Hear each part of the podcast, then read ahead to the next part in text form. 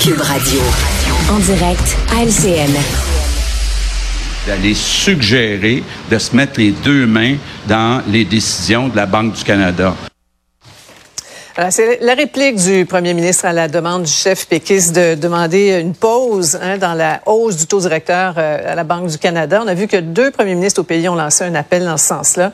Et là, les emprunteurs, bien sûr, retiennent leur souffle. On savoir demain si le taux est maintenu à 5% ou pas. C'est là-dessus qu'on commence notre joute des analystes avec Emmanuel, Paul et Mario. D'abord, Paul, euh, explique-nous pourquoi les élus font ce genre d'intervention quand ils savent très bien où leur pouvoir s'arrête. Très, très bonne question, euh, Sophie.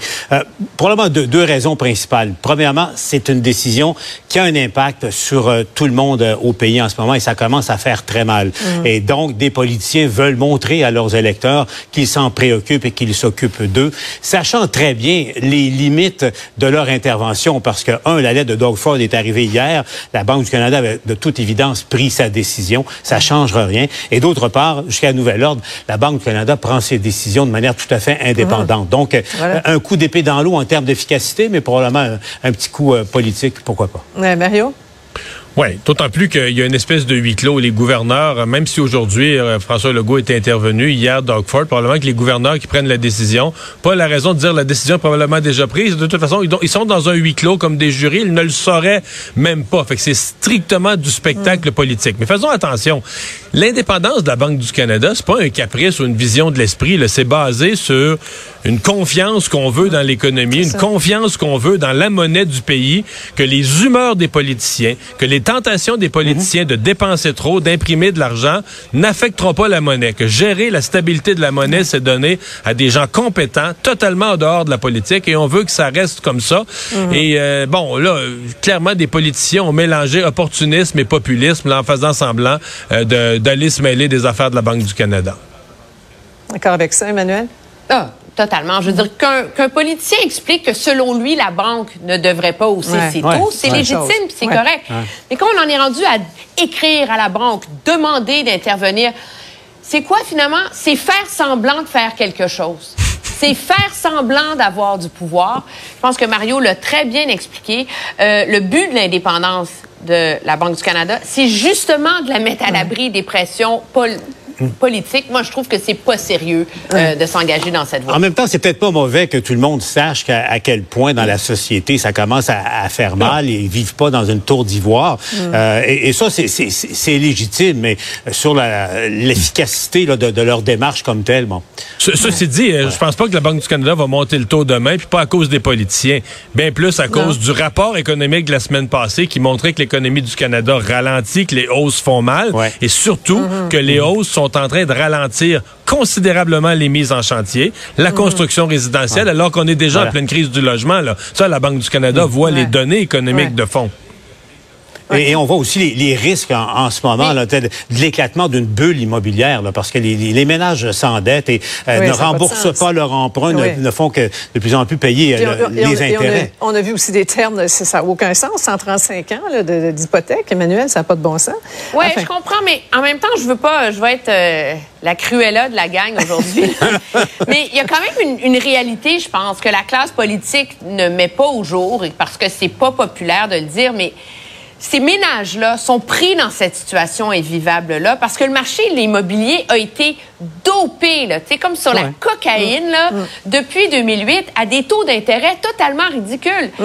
La réalité, c'est que des taux hypothécaires à 6% historiquement au Canada, là, c'est pas c'est pas inusité. Non, là. Puis là, je parle pas de l'époque où, tu sais, dans les années 80, mon ouais. hypothèque était à 20 là. Ouais. Je veux dire, en ça 2006, les Ça a été mon cas à un certain moment. Et je t'assure, Emmanuel, ça a été mon cas. Et je t'assure que c'est pas, c'est pas fait. Souhaitons-nous oui, mais de pas en 2006, elles étaient à 6% En 2001, elles étaient à 7,5% euh, C'est un niveau Cruella, qui se Cruella, je dois t'arrêter. d'un niveau historique, là. Je dois t'arrêter, Cruella. On va parler de, de, de ce temps tropical que nous avons ressenti aujourd'hui. Là, on a vu des élèves d'Outaouais qui ont, qui ont eu leur congé canicule comme on a des, des congés tempête de neige en hiver. Ouais. Euh, plusieurs écoles fermées, Saguenay qui s'ajoute demain. Bon, énorme débat. Mario, est-ce qu'on exagère en fermant les écoles pour cause de chaleur? Oh, Emmanuel dit oui, mais Moi, je trouve que oui. Venir. Moi, je trouve que oui. Et, et, et euh, écrivez-moi pas pour me dire, ah, c'est pas drôle pour un prof.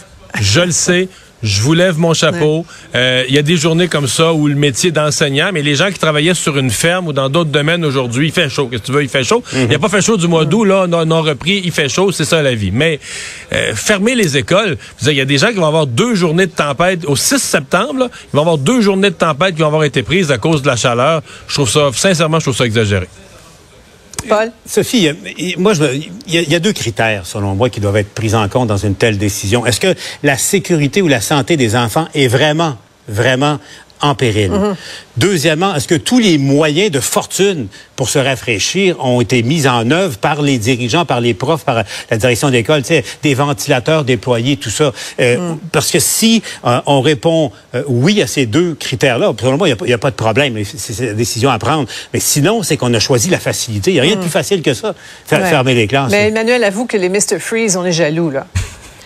Oui, oui, je comprends. Puis, mais moi, je, moi, je dis bravo au ministre Drainville d'avoir laissé ça dans la cour des écoles. Je suis certaine qu'il y en a des cas particuliers où c'est justifié peut-être de fermer l'école. Mais vous savez, Sophie, moi, j'ai une adolescente là, qui meurt six fois par jour. Là, OK? Aujourd'hui, elle est allée à l'école, dans un secteur où on a fermé les écoles, puis elle n'est pas morte. Bon. Il faisait chaud, puis elle rentre à la maison, puis elle a pris un Mr. Freeze, puis ça finit là. Et voilà. Et vous restez là parce qu'au retour, on parle du convoi de la liberté dont les deux organisateurs sont actuellement devant la justice. Restez là.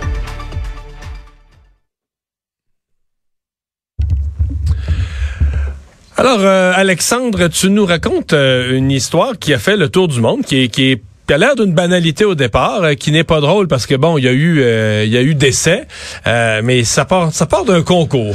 Ça part, ouais, plus une tendance. C'est devenu très célèbre, évidemment, grâce aux réseaux sociaux comme TikTok, Mario, de faire ce qu'eux appellent là, le One Chip Challenge ou le, le, le défi une seule chip. Hein? Puis on parle bien d'une chip, là, pas informatique, mais bien la chip Manger des, mange. manger des chips. Là, oui. Manger des chips, effectivement. C'est la compagnie Paki qui font ça. Pour ceux qui connaissent pas, c'est vraiment là, ils t'envoient pour la somme de 9,99 US. Tu te commandes ça sur Amazon. Ils t'envoient une chip, Mario. Pas 50, une. Dans, qui vient même dans un espèce de petit cercueil d'emballage qui est fait en carton. Et c'est une chip qui est faite avec deux des piments les plus forts de la planète, le Naga Viper Pepper et ce qu'on appelle le Carolina Reaper, là, qui a été élu le plus piquant au monde par le livre des records Guinness. Là. C'est une- Le genre de piment que quand tu les pelles ou tu les travailles ou tu les coupes, tu te frottes pas les yeux. Ah, c'est même écrit là, avec une longue mise en garde viennent avec cette chip là. Le but c'est que tu la commandes, c'est tellement fort que ben tu vas réagir à immédiatement là, tu vas pleurer, tu vas crier, c'est vraiment vraiment brûlant là, à un tel point où ça peut être mais bien évidemment dangereux pour les enfants entre autres, les femmes enceintes, Tu sais, il y a toutes sortes de mises en garde qui viennent avec cette chip là. Mais c'est un défi là, de, de manger la chip en question. Oui, puis même que sur le site de Paki lui-même, là, ce qu'ils disent, c'est regardez le défi, là, c'est pas compliqué. Si vous voulez être les durs de durs, ben vous vous filmez. Tu te filmes en train d'ouvrir la chip, tu la manges. Puis le but, c'est de tenir le plus longtemps possible sans boire de l'eau, du lait ou manger du pain. Tu sais, tous les trucs habituels qui sont faits pour être capable de enlever venir le feu dans la bouche. ouais. Exact. Là, Tu sais, là, ça va d'une minute jusqu'à une heure, là, théoriquement, là, sans euh, boire de l'eau, sans même manger. C'est quelque chose qui est devenu très populaire sur les réseaux sociaux. Le problème, c'est que là, il y a un ado de 14 ans du Massachusetts en ce moment qui a essayé de relever ce défi-là, Harris Wol- Woloba, qui là le fait. Après ça, ben, il a commencé à souffrir d'importants brûlements d'estomac, ce qui peut être normal lorsqu'on mange quelque chose d'aussi épicé que ça. Aurait passé un peu de temps chez lui, se serait finalement senti mieux, aurait décidé d'aller à la pratique de basketball, devait s'y rendre, puis finalement a été retrouvé inconscient plus tard chez lui. Il en serait décédé. Là, pour l'instant, on a encore besoin de faire une autopsie pour confirmer que c'est bel et bien ça.